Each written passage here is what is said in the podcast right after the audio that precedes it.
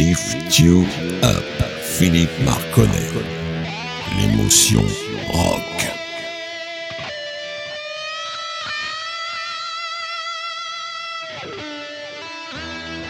Bonjour les amis, bienvenue dans Lift You Up, l'émotion rock de Radio Axe. Ce soir, une playlist faite de standards, de trois choix de notre invitée, Amélie Théron-Kérodren, une femme remarquable d'engagement et d'implication dans la politique de sa ville, et bien sûr le retour de notre rubrique Le tiercé de l'auditeur.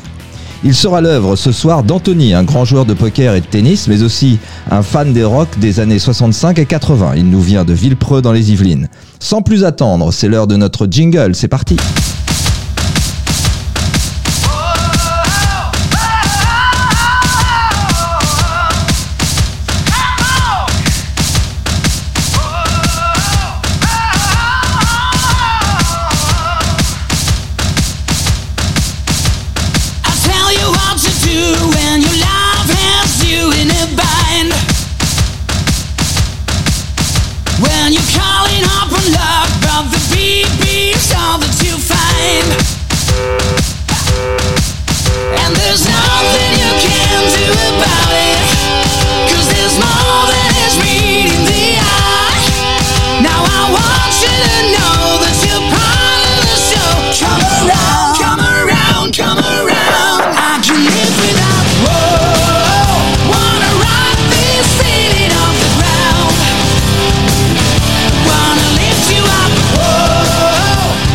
Allez, on est parti pour une heure de rock et d'échange avec notre invitée Amélie Théron-Kérodren. Bonjour Amélie, comment vas-tu? Bonjour Philippe, très bien. Merci de me recevoir.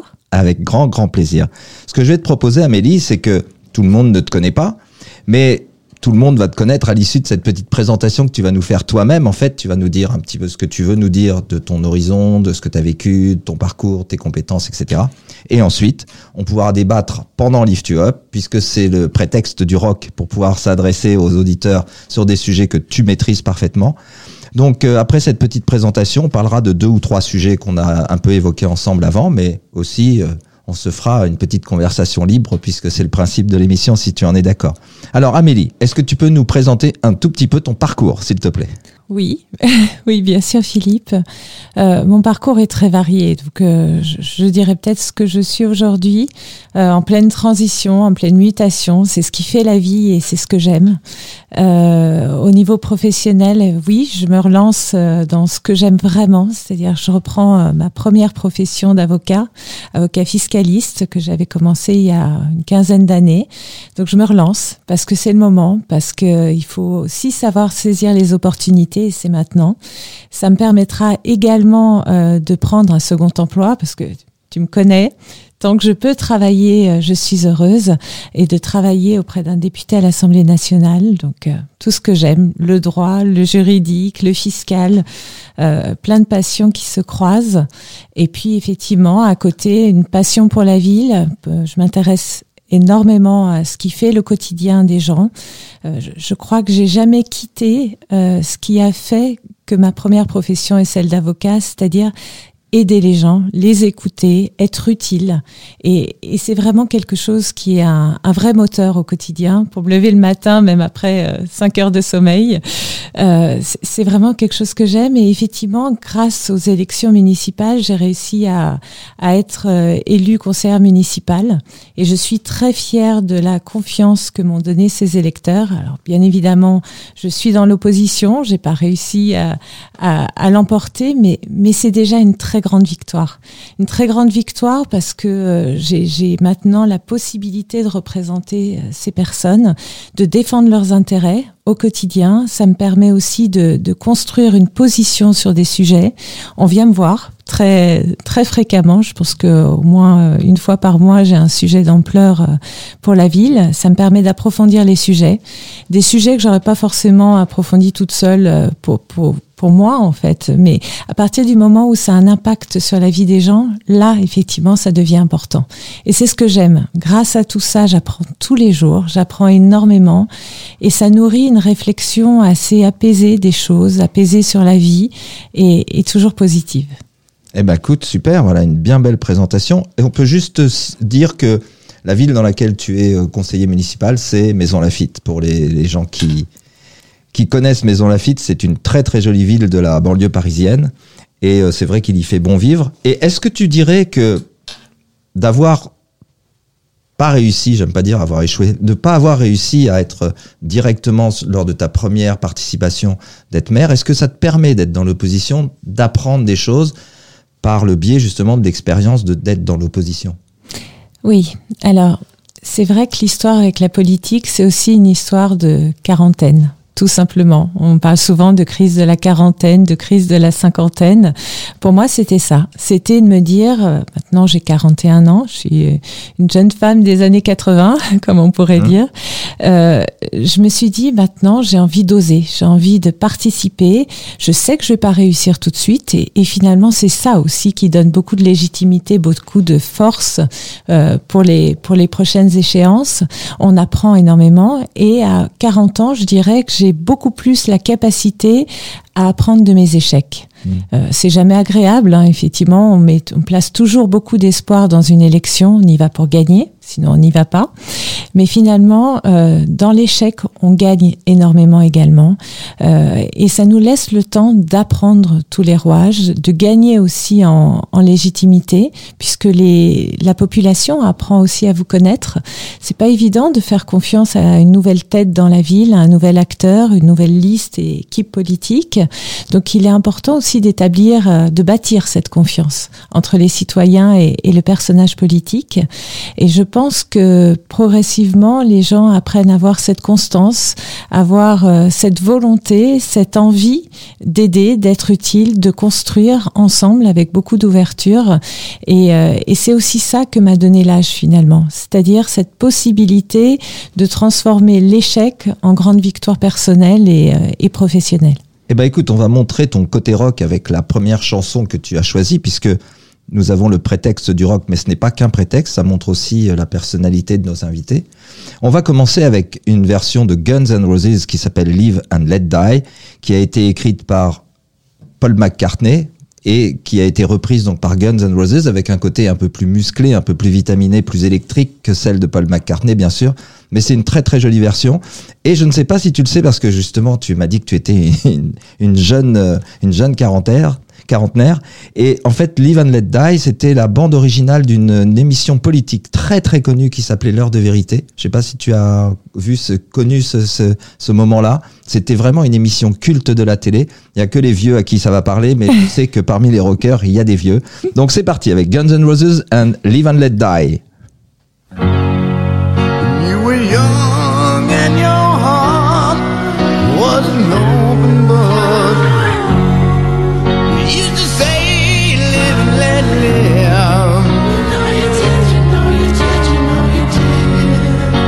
this ever-changing world in which we live in makes you give in and cry,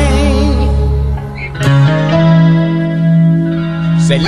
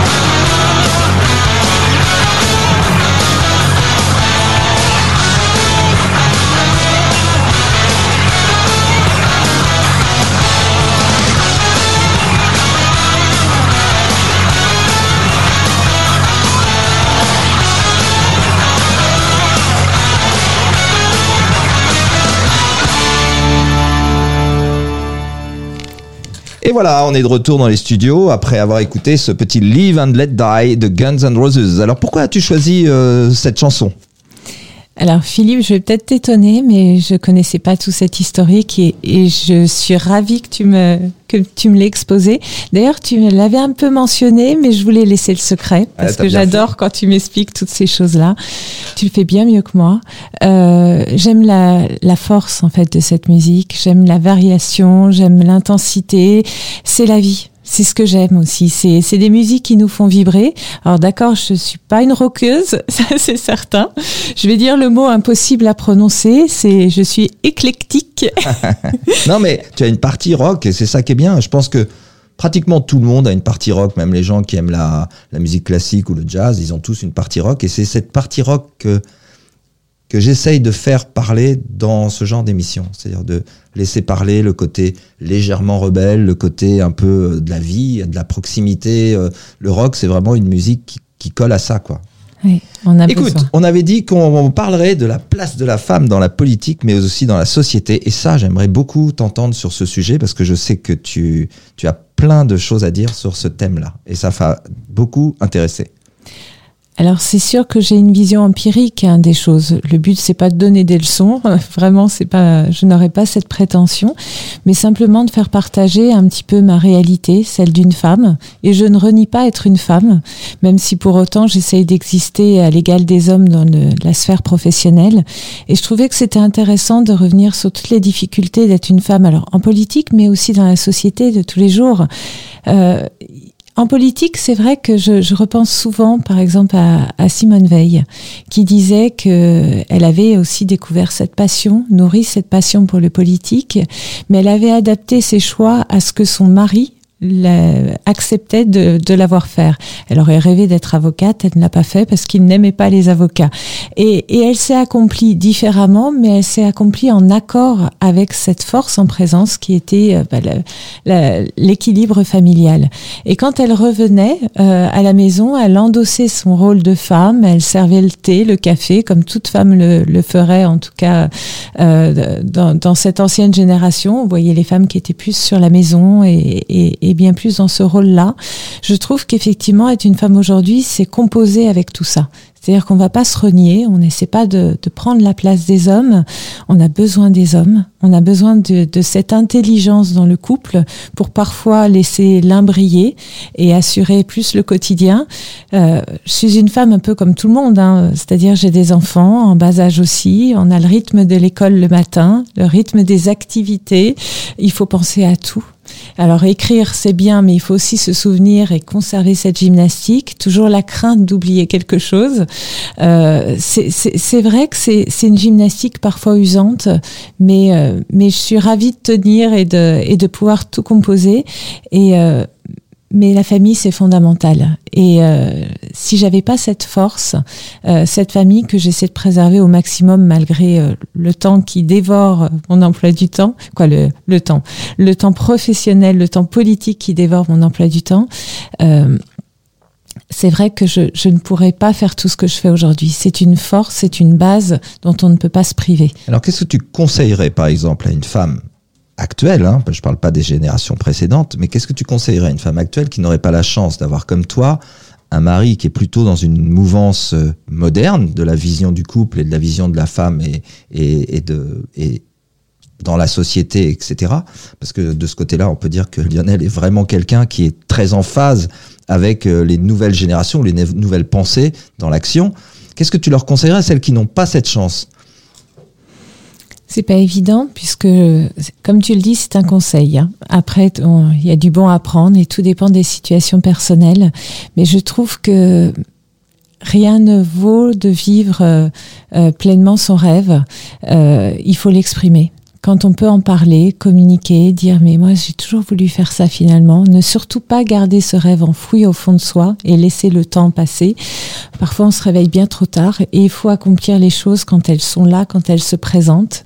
Et, euh, et je pense que c'est bien aussi quand le couple peut se réinventer autour de nouvelles, euh, nouvelles dynamiques qui se créent avec ces opportunités. Donc en parler s'exprimer, euh, ne pas avo- avoir peur de l'échec, se lancer, mais se lancer toujours en accord et pas au sacrifice de tout ce qu'on a pu bâtir, notamment dans le cercle familial, parce que c'est vraiment la force qui nous permet de, de déplacer des montagnes. Ouais. C'est garder les pieds sur terre. Comme on, on l'a déjà évoqué, pour moi, la, la politique, c'est avant tout une passion. C'est pas mon métier professionnel. Et c'est ça, je trouve, qui me permet d'avoir une grande liberté dans ce que je fais, puisque c'est vraiment que de l'envie, que, que du positif, finalement. Oui, d'ailleurs, tu évoquais la rémunération et en fait, il y a beaucoup de gens, je pense beaucoup de gens qui ne savent pas ce que c'est que la rémunération d'un homme ou d'une femme politique dans des petits niveaux, c'est-à-dire tant qu'ils ne sont pas députés ou à des très hautes fonctions. Par exemple, la mairie de Maison Lafitte, alors euh, on n'a pas besoin de dire le salaire du maire de Maison Lafitte, mais une ville de 20 000 habitants, le maire de Maison Lafitte, comme ceux qui ont 20 000 habitants, c'est quoi leur rémunération? C'est toujours compliqué parce que Et la fourchette? Ça, fait l'objet d'une délibération, puisqu'après, ça dépend de la situation aussi du maire, s'il peut faire jouer ses droits à la retraite ou non. Euh, les maires ont également d'autres fonctions au niveau de l'intercommunalité, par exemple, donc ils, ils cumulent finalement des indemnités, puisque ce sont des indemnités. Et quand il cumule pas, en imaginant par exemple que le maire n'est que maire, qu'il n'a pas d'autres actions, euh, son, son, son, son salaire est très faible. Tout dépend de la taille de la commune. Tout dépend de la taille ça. de la commune. Effectivement, vous avez des fourchettes en fonction de cette taille, euh, et on le sait dans les petits villages, euh, ces indemnités ne permettent pas à une personne de, de vivre. Donc les maires travaillent à côté, font parfois même des petits travaux quand euh, des petits travaux, pardon, quand euh, quand euh, quand ils ne peuvent pas avoir un emploi à temps plein. Donc c'est très compliqué. À Maison Lafitte, je, je pense que c'est c'est quelque chose d'assez euh, assez raisonnable. Je je veux pas annoncer de montant parce que c'est à géométrie variable. C'est pour et, ça que je euh, parlais d'une fourchette, mais en tout cas, c'est moins de 3000 euros. Oui. Et c'est plus que 1000. Comme ça, on donne une fourchette large. Mais ça permet aux gens de comprendre que quand on fait ce genre d'engagement, et, et on en a parlé ensemble, c'est très chronophage. Même pour toi qui ne fais même pas partie, enfin qui n'est pas maire de la ville, toi même dans l'opposition, tu as énormément de travail, énormément de sollicitations. Et donc vous ne faites pas ça pour l'argent, ça c'est une certitude. On n'en est pas du tout au niveau politique qui est à très haut niveau. Et c'est pour ça d'ailleurs que c'est dommage que les gens aient des participations aussi faibles dans les engagements locaux, parce que on sait très bien que les gens qui font ça sont pas tous pourris comme on pourrait le penser à plus haut niveau. Où là, effectivement, il y a euh, et le jeu du pouvoir qui est quand même beaucoup plus gros, et puis aussi le jeu de l'argent qui pourrait être aussi un peu euh, pernicieux ou amener les gens à avoir des positions qui sont pas forcément les leurs, mais qui peuvent être plutôt dans le, dans le sens de l'arrangement, quoi, je dirais. Moi, à titre personnel, mon indemnité me permet de payer mon stationnement mensuel C'est pas mal, hein pour aller Bravo. aux réunions de la mairie. Oui, je m'en doutais. C'est vrai qu'on vit pas de ça, mais encore une fois, ça permet de faire le tri aussi et de n'attirer que des gens dont c'est vraiment la passion, la motivation première, c'est-à-dire d'être au service de la ville. Après, la charge de travail varie hein, d'un élu à un autre, euh, sans parler de la majorité avec le jeu des délégations, puisque quand on a une délégation, on a une indemnité plus forte, puisque le temps qui est consacré est normalement plus grand. Mais effectivement, moi, dans l'opposition, euh, j'ai une très faible indemnité. Je, je m'en plains pas. Dans certaines villes, il n'y a rien du tout. Euh, mais mais j'ai beaucoup de travail parce que j'aime ça, parce que parce que vraiment, je me réalise au travers de ce mandat, aussi petit soit-il, aussi modeste soit-il, mais il est très pertinent. Et l'avantage de l'échelon communal, c'est qu'on est dans la vie des gens. C'est la proximité, le quotidien des gens. Et euh, c'est vrai que ça fait rêver, hein, l'Assemblée nationale, d'ailleurs j'y travaille euh, aussi partiellement, euh, quand on voit la vie des députés, bien sûr que ça fait rêver, bien sûr que j'adorerais, puisque j'ai aussi toute cette connaissance des ministères, le, le juridique, et, et, et vraiment ça me passionnerait. Mais à ce stade-là, on a un emploi du temps qui est tellement débordant qu'effectivement, ça devient un métier. Et c'est un métier qui, à mon sens, reste pertinent dès lors que vous gardez les pieds ancrés dans le local, sur la circonscription, que ce n'est pas juste un moyen d'étoffer son CV pour se revendre après, qu'on n'est pas toujours déconnecté en étant au Palais Bourbon euh, toutes les semaines. C'est ça qui nourrit le député, c'est son lien et son enracinement local. D'accord. Ok, écoute, je te propose qu'on fasse une petite pause musicale. Alors là, qui ne va pas être la tienne, ça va être le tiercé de l'auditeur, donc Anthony, dont j'ai parlé en tout début d'émission, qui est un fan de tennis et de poker, et qui nous a choisi trois titres qui sont, euh, pas trois titres d'ailleurs, il a choisi trois groupes, il m'a laissé la possibilité de choisir dans deux des groupes euh, la chanson que je voudrais passer. Et donc on va commencer avec Pink Floyd. Pink Floyd est une chanson assez peu connue de Pink Floyd puisqu'elle date du début des Pink Floyd, elle s'appelle Arnold Lane, c'est parti. Arnold Lane had a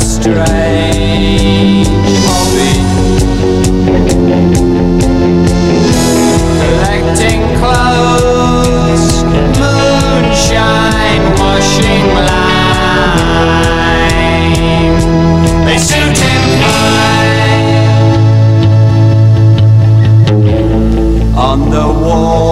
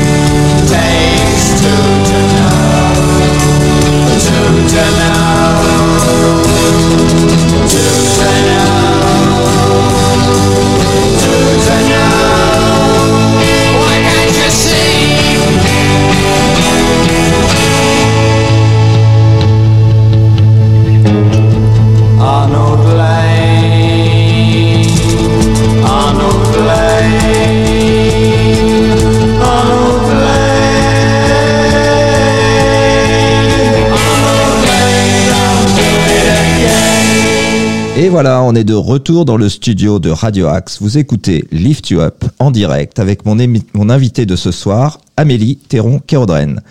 Amélie, nous avons parlé de la place de la femme, mais il y a encore un petit mot qu'on pourrait dire quand même sur la place de la femme dans la société et on en avait parlé un peu hors micro et je t'ai trouvé ça euh, assez pertinent. Donc, euh, est-ce que tu pourrais me redire ce que ce, ce dont on a parlé juste euh, avant la fin de la chanson?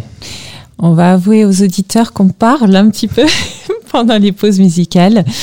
Euh, oui, c'est toujours un plaisir. Oh, bon, revenez un petit peu sur la sur la campagne politique parce que ça avait été une aventure humaine mais des plus incroyables. Trouver euh, 35 personnes pour me suivre dans dans cette grande expérience en deux mois et demi de temps, c'était vraiment un challenge. Et, euh, et la particularité des listes politiques est qu'elles doivent être paritaires hommes-femmes. Et on avait énormément de mal à avoir des femmes, mais toutes listes confondues. Hein, mais mais euh, mes opposants également avaient la même difficulté parce que les femmes ne s'autorisaient pas à se lancer. C'était euh, assez impressionnant le plafond de verre dont on entend, mais qui finalement est un plafond de verre que les femmes faisaient vivre elles-mêmes. Elles ne se croyaient pas légitimes, elles me disaient souvent non, en politique c'est davantage mon mari, pas moi, il s'y connaît bien plus que moi. Et puis parfois on entendait aussi, euh, quand je fais les choses, quand je m'engage, je vais jusqu'au bout. Donc si je, je participe à l'action, c'est pour être présente, c'est pour euh, tracter, c'est pour euh, être là lors des réunions.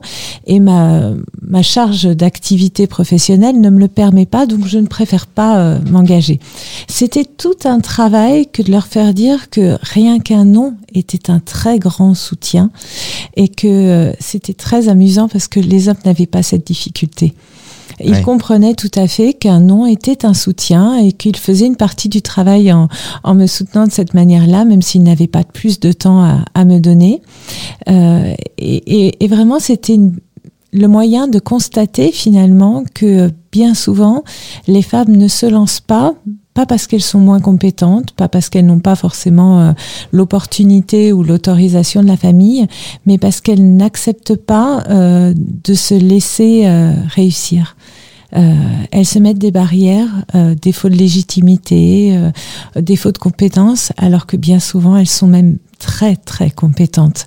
Donc peut-être juste un message, faites-vous confiance, oubliez toutes ces pressions sociales qu'on essaie, ou pressions éducatives aussi, hein, qu'on a incorporées dans notre schéma de vie, et laissez-vous vivre, parce que je suis certaine que on a besoin des femmes dans notre société, dans tous les domaines, et qu'on a beaucoup à apprendre de cette, de cette parité.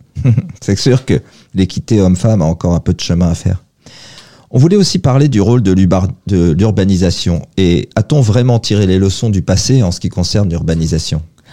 C'est c'est assez amusant puisque effectivement j'ai pu côtoyer cette politique publique là dernièrement dans la fiscalité de l'urbanisme et euh, ça me fait souvent réagir parce qu'on est comme tu le disais dans la banlieue parisienne donc on est très très densifié. Euh, j'ai toujours du mal à comprendre pourquoi en France on a des territoires magnifiques dans la Creuse notamment qui sont totalement désertés totalement désertés alors qu'ici on surdensifie. C'est-à-dire que euh, la nouvelle politique, c'est de lutter contre l'artificialisation des sols, ce qui est très bien hein, dans, une logique de développement durable que je soutiens parfaitement, mais euh, au mépris finalement du bien-être personnel puisqu'on doit euh, densifier le bâti dans sa verticalité. C'est-à-dire qu'on va reconstituer petit à petit des tours. Des tours parce que nous sommes dans un bassin d'emploi, donc forcément on attire beaucoup de monde. On attire beaucoup de monde pas forcément pour avoir un choix de vie équilibré, mais parce qu'on a besoin de travailler et de cette de cette ressource au quotidien. Donc on se on se on se mêle tous dans un espace très restreint. Et ce qui m'inquiète beaucoup, c'est de voir notre quotidien se dégrader par cette nou- nouvelle volonté de densifier le bâti. Et, euh, et c'est vrai que l'urbanisme, c'est quelque chose qui nous paraît très abstrait, mais en réalité, c'est notre vie à tous. Et, euh, et ça m'inquiète beaucoup parce que on le voit, les routes sont saturées. Encore ce matin, pour venir, on a dû euh, être s'armer de patience dans ces bouchons, euh, et on est loin de Paris quand même. hein. Donc c'est assez impressionnant. Donc ça pèse sur les nerfs de chacun, ça épuise. Euh, et puis il y a tout ce phénomène de l'homme devient loup pour l'homme. On ne supporte plus le bruit de son voisin, on ne supporte plus euh, les habitudes des autres, on ne plus non plus les ascenseurs qui tombent en panne, euh, tous ces petits tracas qui font qu'on est trop nombreux dans un même espace. Et, et ça me fait vraiment réagir parce que j'aime la nature humaine, j'aime l'équilibre de chacun, j'aime aussi ce droit de reconnexion à la nature et de pouvoir vivre dans des environnements apaisants. Euh, et je vois cette difficulté grandir dans euh, notre paysage urbain et ça m'inquiète énormément. Donc moi, je milite pour la nature en ville, la réintroduction justement de cette nature. Et on en parlera peut-être euh, tout à l'heure, mais j'ai aussi créé une association Eco-Urba avec un beau projet qui est en voie d'émerger. Eh ben, on va en parler tout de suite après le deuxième morceau de notre invité, qui est cette fois-ci dédié aux Rolling Stones. Ça s'appelle Sitting on the Fence. Alors je ne sais pas pourquoi j'adore cette chanson parce que c'est pas la plus connue des Rolling Stones, loin de là, même elle est assez difficile à trouver. Mais j'aime beaucoup, en tout cas ça sonne très années 65-70, maximum en tout cas. C'est parti avec les Rolling Stones, Sitting on the Fence.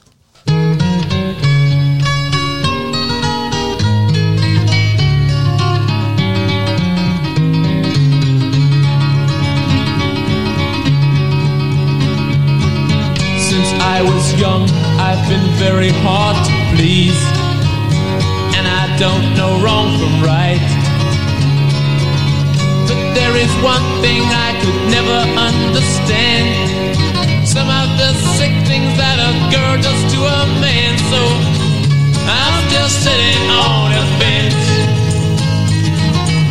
You can say I got no sense. Trying to make up my mind really is so hard to find. So I'm sitting on a fence. All of my friends in school grew up and settled down, and they mortgaged up their lives. One thing's not said too much, but I think it's true. They just get married cause there's nothing else to do. So I'm just sitting on a fence. You can say I got no sense. Trying to make up my mind really is so hard to find. So I'm sitting on a fence.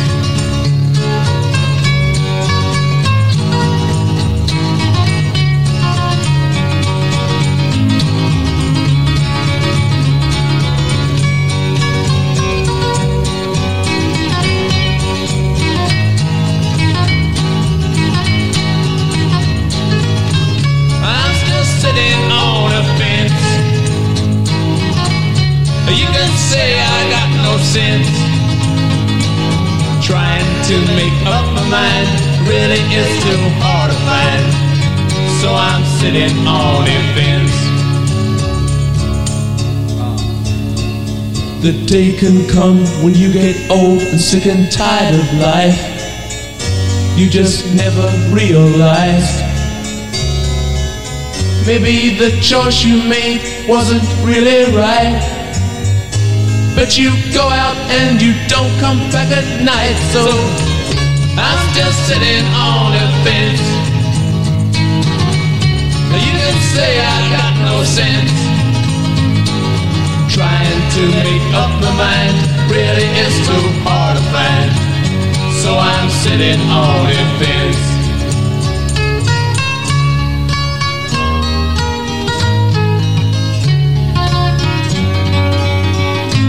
Et voilà, c'était une super vieille chanson des Rolling Stones qui s'appelle Sitting on the Fence. Alors, euh, pourquoi j'ai choisi ça, Anthony? Euh, Je te le dis tout de suite, c'est parce que je pense que j'ai réfléchi pendant la chanson et je pense que c'est parce que j'adorais la voix de Mick Jagger dans le début des années 65-70, euh, beaucoup mieux que celle que on entend maintenant. Voilà. Et allez, on va revenir avec Amélie qui est en face de moi. Et donc, on va parler de l'urbanisation.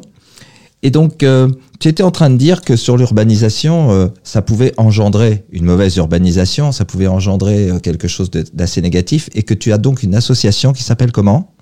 Ecourba, qu'on a Eco- créé euh, avec Catherine Chauffret. Nous sommes deux présidentes de cette association. On l'a créée parce qu'on a ressenti euh, une belle dynamique pendant la campagne. Euh, on avait fait beaucoup de campagnes de ramassage de déchets euh, parce que notamment on arrivait sur une période de déconfinement entre les deux tours et on avait un peu prêté main forte euh, aux gardes assermentés du parc de Maison Lafitte en ramassant des déchets avec nos pics. On a poursuivi, on a fait la plaine de Montesson, on a fait d'autres choses. On a ré- réalisé un calendrier écologique aussi. On a beaucoup, beaucoup euh, adressé euh, de communication, de mails euh, aux directeurs et directrices d'école euh, pour euh, les attirer leur attention sur bah, des mouvements nationaux, des webinaires, des choses intéressantes qui peuvent être utiles aux enseignants pour pour les élèves, pour les enfants. Donc on s'est beaucoup investi dedans et notamment on a participé. Alors dès l'an dernier, c'était la première session euh, au mois de d'août, je crois, dernier, euh, des projets participatifs écologiques de la région Île-de-France, puisque la région aussi s'ouvre au participatif, a compris toute l'intelligence euh, euh, des citoyens pour répondre à des solutions, quoi, à des problématiques très concrètes du quotidien. Et, euh, et on a participé. Là, on a été sélectionné dans le cadre de la troisième session. Donc, on se lance euh, dans ce beau projet. On est vraiment ravis d'avoir de la visibilité que les franciliens à partir de 15 ans, puissent voter pour nous. Euh, et le but, c'est euh, des choses toutes simples, mais toujours au bénéfice des enfants, parce que c'est les premiers ambassadeurs de la biodiversité.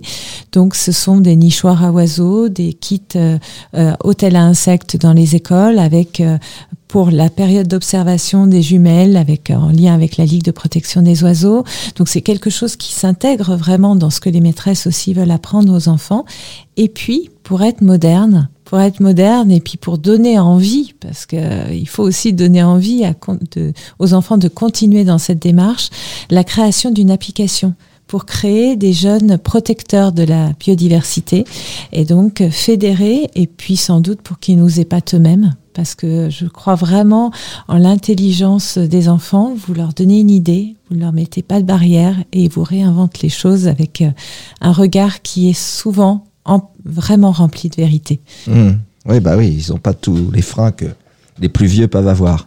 Écoute, super, bah, très belle association, en tout cas, beau projet.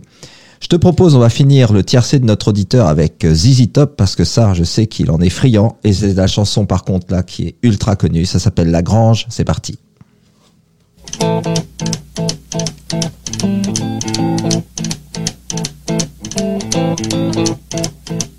Rumors spreading round that Texas town about the shack outside the game. You know what I'm talking about. Just let me know if you wanna go to that home out on the range. They got a lot of nice girls. Huh?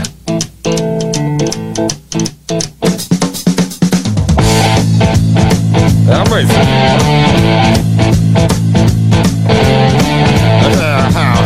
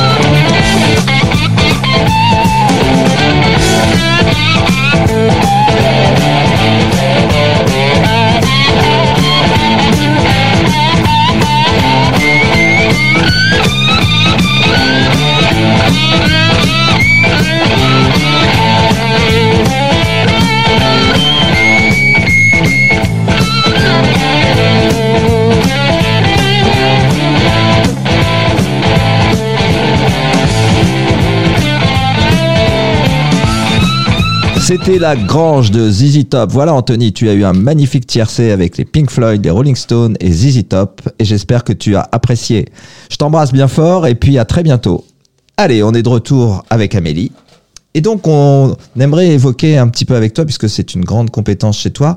Qu'est-ce que tu penses un peu de la fiscalité en France? Parce que on en entend beaucoup parler pendant les élections. Et euh, là, on n'est pas en plein dans l'élection, mais est-ce qu'on pourrait en parler un tout petit peu, en tout cas d'avoir ton point de vue? Oui, même si euh, je pense que nos auditeurs veulent rêver et, et la fiscalité est quelque chose d'un peu désagréable. Bon, j'ai j'ai cette compétence, c'est vrai, en fait. C'est pour soulager aussi les entreprises, les particuliers de cette contrainte qui euh, forcément ne passionne pas, mais elle est nécessaire. Alors, la fiscalité, elle Lift est... you up. Philippe. Vas-y, vas-y, c'est un petit est- problème technique c'est rien. de ma part. Elle est nécessaire dans nos, dans nos sociétés modernes, c'est vrai. On est dans une logique de redistribution, on est dans une logique égalitaire. Donc, effectivement, on est dans une logique de service public aussi. Donc, la fiscalité, elle est utile. Elle est utile, mais dès lors qu'elle n'est pas punitive. Et on l'a un peu perçu d'ailleurs- d'ailleurs avec la fiscalité écologique euh, et tout ce qui est pris sur le prix du carburant, qui euh, euh, qui est pris sur la consommation avec la TVA, qui est pris sur euh, bah, tout ce qu'on gagne. Ce, ce qui me gêne en France aujourd'hui, c'est qu'on est on est taxé sur ce qu'on perçoit, on est taxé sur ce qu'on euh, ce qu'on consomme mais avec les mêmes argents finalement. Donc on est taxé plusieurs fois sur la même chose. Et, et à la fin, ça devient euh, un frein à la liberté individuelle. On touche les limites du consentement à l'impôt et on nous, on nous demande plus notre avis. Et puis une autre contrainte aussi, c'est que ça devient extrêmement complexe. On superpose, on a actuellement en, discussion, aujourd'hui il y a la discussion générale qui s'ouvre à l'Assemblée nationale pour le projet de loi de finances 2022, donc on le voit vraiment, on est dans une superposition de règles. Et donc, on, on colle des strates, mais on ne revient plus à la base, on perd le sens même des impôts. Et on l'avait vu avec l'ISF avant sa suppression, c'était un impôt qui, à la base, devait être payé sur les fruits euh, du patrimoine. À la fin, il était devenu complètement confiscatoire. On l'a vu à, Maison Lafitte, on a même des entraîneurs de chevaux de course qui sont allés euh, euh, s'exiler dans d'autres pays parce qu'ils ne pouvaient plus. Ils attaquaient leur propre patrimoine à payer cet ISF et à l'issue de ça, ils n'auraient eu plus rien à transmettre à leurs enfants. Mm. Donc c'est pour ça que la fiscalité, je comprends que les gens aient un mauvais ressenti vis-à-vis de, de cette réalité parce que aujourd'hui, on en est vraiment à une charge qui pèse énormément et qui parfois est, est fondamentalement injuste, en tout cas pour de la perception des, des personnes. D'accord, ça, ça, ce serait le constat, mais ta proposition, pour être plus claire pour les gens, ça pourrait être quoi? Quel genre Qu'est-ce qui te, toi, te paraîtrait juste et enthousiasmant? Si tant est que l'impôt puisse être enthousiasmant. En tout cas, je le suis, j'espère pour toi. Euh, ce qu'il y a, c'est que je pense qu'il faut ne pas se mettre de barrières et accepter de revoir les choses en profondeur. La logique même d'un impôt. Et pourquoi pas faire participer aussi dans une logique citoyenne et demander aux personnes, aux premiers contributeurs, ce qu'ils en pensent, ce qu'ils sont prêts à accepter et retoiletter fondamentalement les choses. Puisqu'aujourd'hui, je trouve qu'on en est venu sur euh, une sorte de rente que prélève l'État, mais qui a perdu tout son sens. Et on aurait beaucoup à apprendre des contributeurs eux-mêmes pour essayer de retrouver un sens à tout ça. Est-ce qu'il y a des exemples à l'étranger qui pourraient être euh, intéressants ou est-ce que c'est un peu partout pareil? Je, je j'en ai pas en tête d'impôts euh, très utiles et très simples parce que c'est ça en fait, ça serait simplifier les choses pour que les gens acceptent euh, et quelque chose qui ne pèse pas sur la vie du quotidien. Euh, c'est c'est compliqué, c'est comme la TVA, on est les inventeurs de la TVA. Euh, ça a été repris au niveau européen par tous les pays et aujourd'hui la TVA française est régie par des règles communautaires, par la directive TVA. Donc on voit, on a même perdu cette maîtrise là. Donc euh, on est rentré dans un schéma de complexité dans nos sociétés modernes qui font, qui fait qu'à la fin, on, ça perd tout son sens et qu'on a une réaction contre ça. Et je le conçois parfaitement. Ok. Écoute, on va y revenir, mais on va passer à un titre que tu m'as demandé qui s'appelle Wind of Change de Scorpion. Donc c'est un très très beau morceau de Scorpion. D'ailleurs, ils ont été plus connus par les grands, par le grand public, par leur titre euh, slow, je dirais, que par euh, que par leur vraie leur vraie attitude rock and roll. En fait, ce qu'il faut savoir, c'est qu'en 2005, les spectateurs de la chaîne de télévision allemande ZDF ont choisi cette chanson comme chanson du siècle. Je sais pas si t'imagines. C'est la chanson la plus vendue de tous les temps en Allemagne. Donc, comme quoi, c'est une vraiment belle chanson. Et euh, elle représente quoi pour toi, en fait? C'est amusant parce que c'est c'est ce que j'aime dans les chansons, c'est qu'on y colle tous euh, un affect différent, une histoire différente, et elle parle pour tout le monde. Euh, ça, c'est une chanson qui est un peu rétrospective quelque part, euh, puisque c'était euh, mes années slow. Quand j'avais, je sais plus, 15, 14, 15 ans, je crois, qu'il y avait les booms. Et, Fais gaffe, euh, tu vas passer pour une vieille parce que les slow, les slow, c'est mort pour maintenant. Ah oui, mais c'est c'est c'est de beaux souvenirs et euh, et, et, et vraiment j'aimais beaucoup l'émotion que cette chanson procurait. Il y avait une intensité, on était là dans le moment présent. Alors c'est vrai qu'il n'y avait pas les portables à l'époque. Bon, c'est pas sur cette chanson que tu as rencontré Lionel, alors c'était vraiment Non. quand tu étais adolescente. Tout à fait. ah, ok, ça marche. Eh ben, écoute, on va se faire plaisir, on va la passer. Lift You Up. Philippe Marconnet.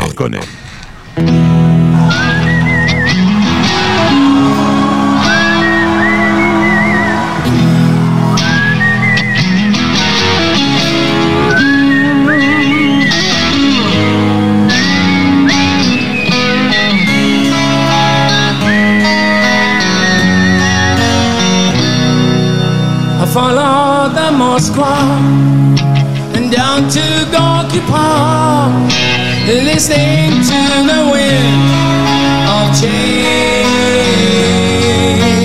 You know, you come on.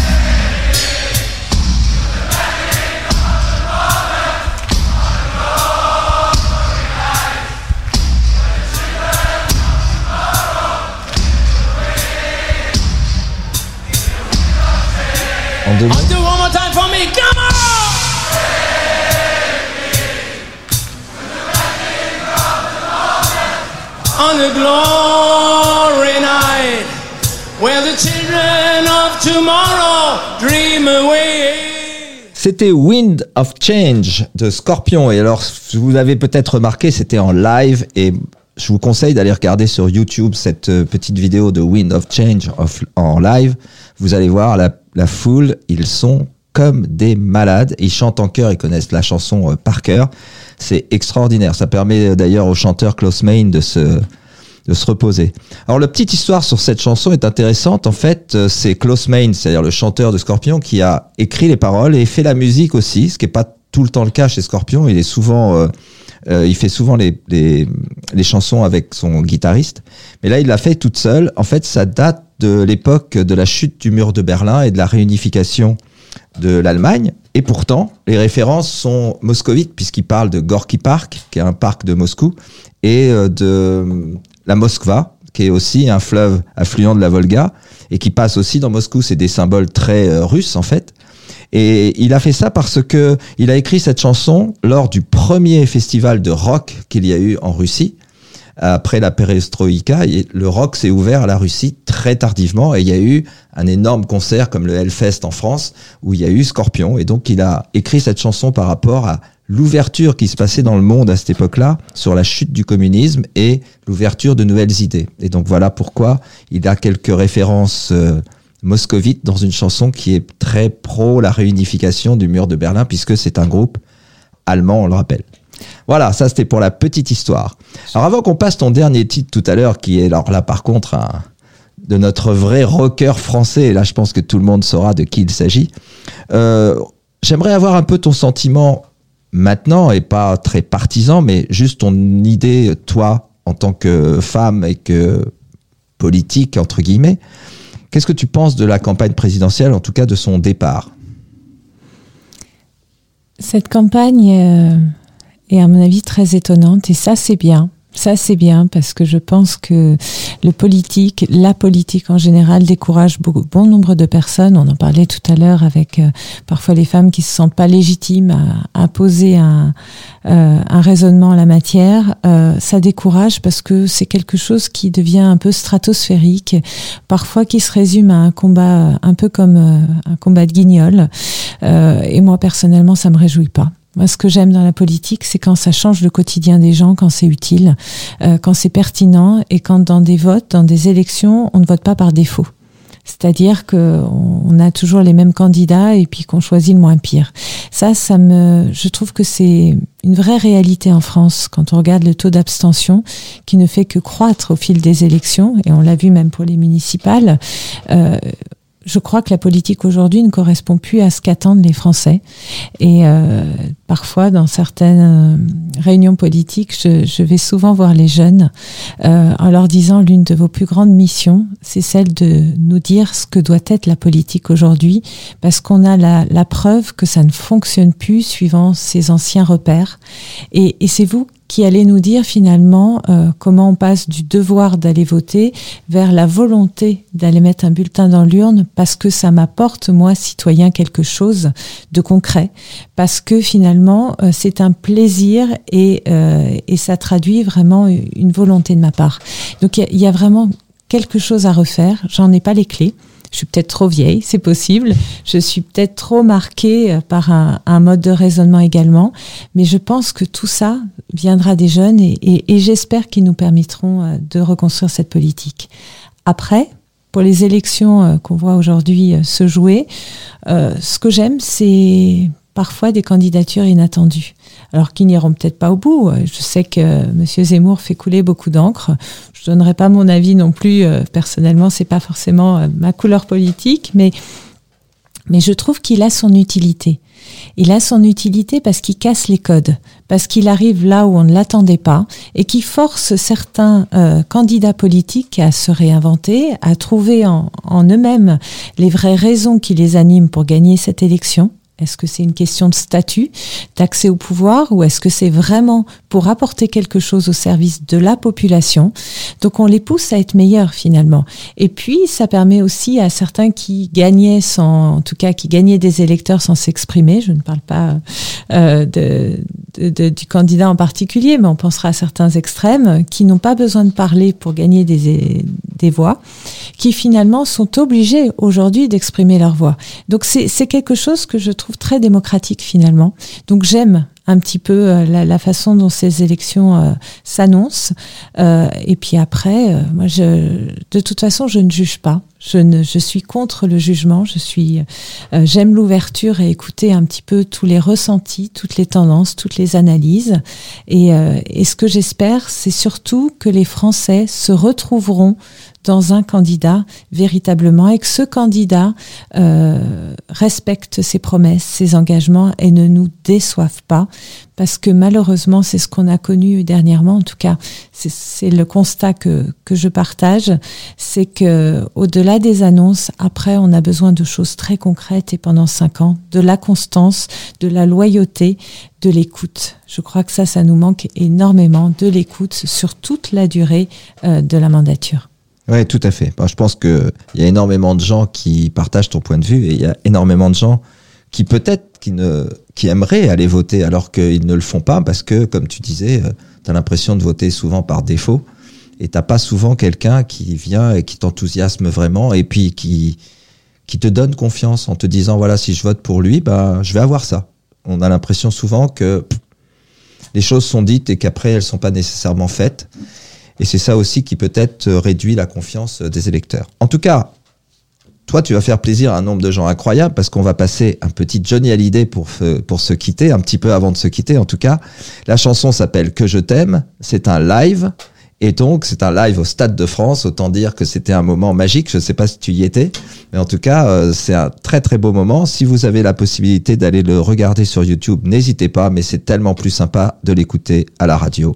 C'est parti avec Johnny Lift Hallyday. you up. Philippe Marconnet.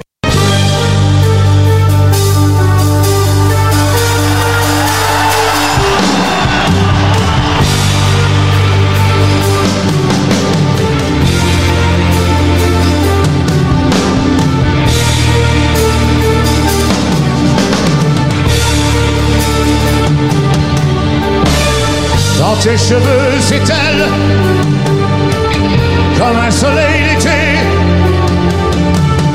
et que ton oreiller ressemble au champ de blé.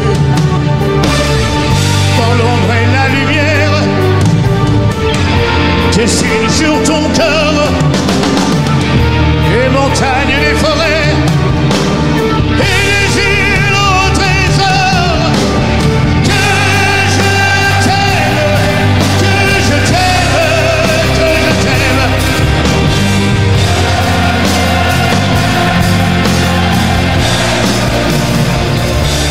Et voilà, on est de retour dans le studio pour les dernières secondes de l'émission. On n'a pas vu le temps passer, Amélie. Donc on a fini avec euh, Johnny Hallyday, Que je t'aime. Donc on se retrouvera la semaine prochaine, mardi, à la même heure, même studio, même lieu, même enthousiasme, avec une nouvelle version de Lift You Up, avec ou sans invité ce, ce soir-là. Mais en tout cas, avec beaucoup de plaisir. Amélie, je te remercie mille fois. Merci d'être venue. C'était un vrai plaisir de t'accueillir. merci merci à vous merci aux auditeurs et auditrices Et oui, oui, surtout.